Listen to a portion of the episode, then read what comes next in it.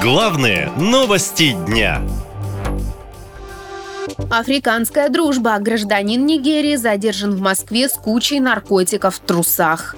Итак, в столице действительно задержали представителя одной из стран Африк по подозрению в обороте наркотиков. Во время обыска у него в трусах нашли 28 закладок с мефедроном, сообщили в МВД.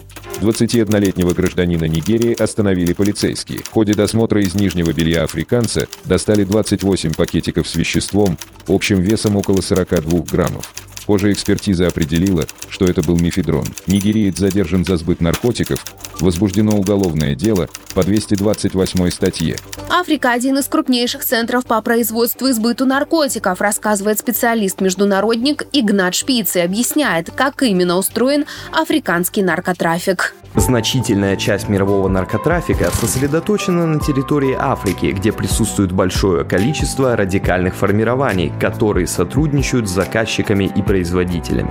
Маршрут африканской контрабанды наркотиков из Латинской Америки начинается с западных портов Африки. После этого груз отправляется в Мали, откуда едет Нигерию и Чад, после чего через Алжир и Ливию попадает в Европу.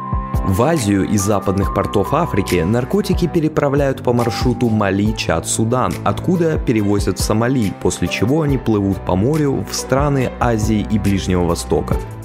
В России наркотики африканского происхождения занимают половину от общего незаконного оборота, а героин и кокаин практически полностью поступают именно оттуда, говорит бывший директор Федеральной службы по контролю за оборотом наркотиков Виктор Иванов. В ООН недавно отчитывали, что в странах этого региона примерно 3 миллиона кокаиновых наркоманов и 34 миллиона тех, кто пристрастился к другим видам запрещенных веществ. Однако власти об этой статистике молчат, мол, сейчас именно этот регион важен важнейший стратегический партнер России.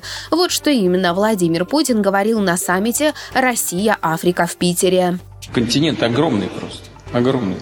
И, и будет совершенно очевидно, по мнению многих экспертов, развиваться очень позитивно. Будет нагонять то, что было упущено, ну, может быть, за предыдущее десятилетие. Э, они чувствуют э, в России друга, и мы относимся к африканским странам как к друзьям. Реально, надо надо трансформировать вот этот уровень политического доверия в экономическое сотрудничество. Потенциал Африки всем очевиден. Вот.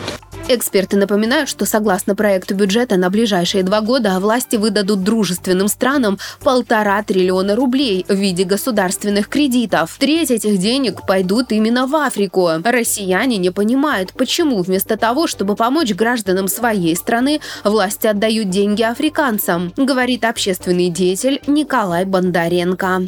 30 с лишним бюджета Воронежа, миллионного города. Это 30 лет, чтобы вы понимали, можно было э, круг крупный город нашей страны с огромным количеством жителей и в плане здравоохранения, и образования, и дороги, и социалка, и выплаты населению, в любые траты, которые нужны для функционирования э, крупного населенного пункта. Все это 30 лет можно было содержать. Но вместо этого мы куда-то денежки раздаем, да?